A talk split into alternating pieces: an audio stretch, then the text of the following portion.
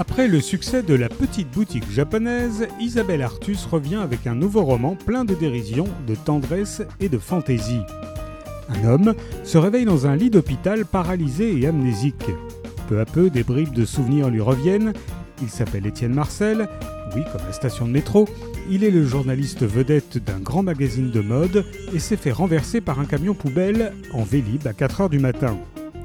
Si au bout de quelques semaines, Étienne a retrouvé l'essentiel de sa mobilité et de sa mémoire, il ne parvient toujours pas à marcher. Pour ses médecins, la paralysie est psychosomatique.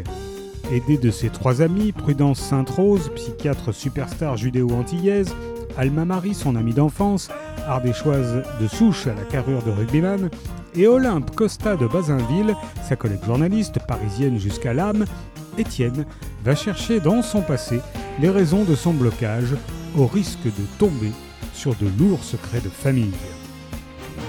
Donnez-moi de mes nouvelles d'Isabelle Artus est paru aux éditions Charleston.